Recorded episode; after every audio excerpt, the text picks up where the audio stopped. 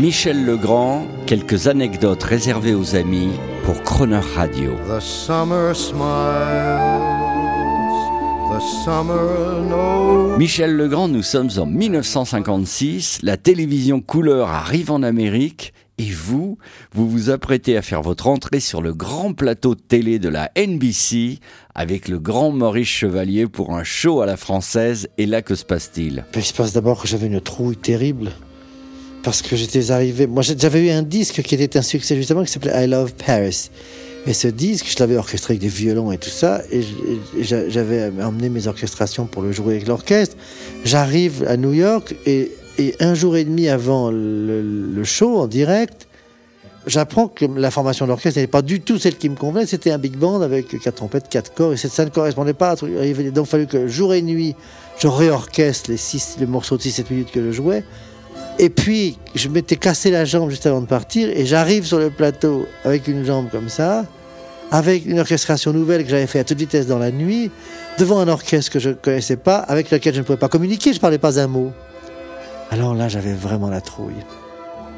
Bon, on fait une première lecture, devant Chevalier qui écoute, devant Canetti qui m'avait accompagné aussi, qui était mon docteur, mon, infirmière. Canetti qui toute la nuit me versait du café dans, mon, dans une tasse pour pas que je m'endorme en, réorchestrant ce que je devais faire. Canetti qui me refaisait les bandages de ma jambe pour pas que je hurle. Enfin, c'était vraiment mon infirmière. D'ailleurs, quand on se revoit, on se rappelle ça, on se marre beaucoup. Alors je fais une première lecture avec l'orchestre et tout à coup, après la première lecture, tout l'orchestre se lève et applaudit. Et pour moi, ça a été vraiment comme, comme une admission, enfin, vous savez. Accepté par les Américains. Quand on connaît leur syndicat, on est étonné de, de ça. C'était vraiment une admission, c'était vraiment superbe. Et alors, euh, ce premier voyage aux États-Unis, c'est là, c'est là que, grâce à Maurice Chevalier, vous allez établir une série de contacts. Est-ce que ces contacts se sont effectués pendant ce voyage? Vous, vous êtes resté très peu de temps là-bas. Oui, bah, c'est-à-dire si, non, je suis resté 8 jours, 10 jours, 12 jours, mais, mais beaucoup de contacts parce que je, venais de faire un disque pour la maison Columbia, qui était à Love Paris, que je vous ai dit tout à l'heure.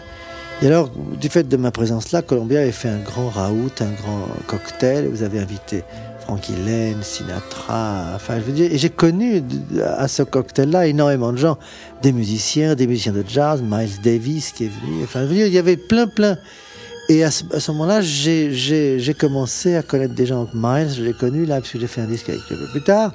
Euh, j'ai connu là euh, Lane avec qui j'ai fait des disques plus tard donc, si vous voulez, c'était la première fois où je voyais des, tas de gens de mon espèce de famille.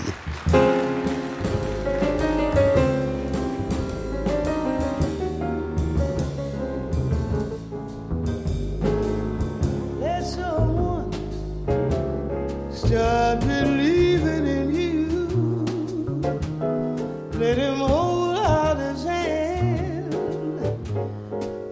touch you and watch.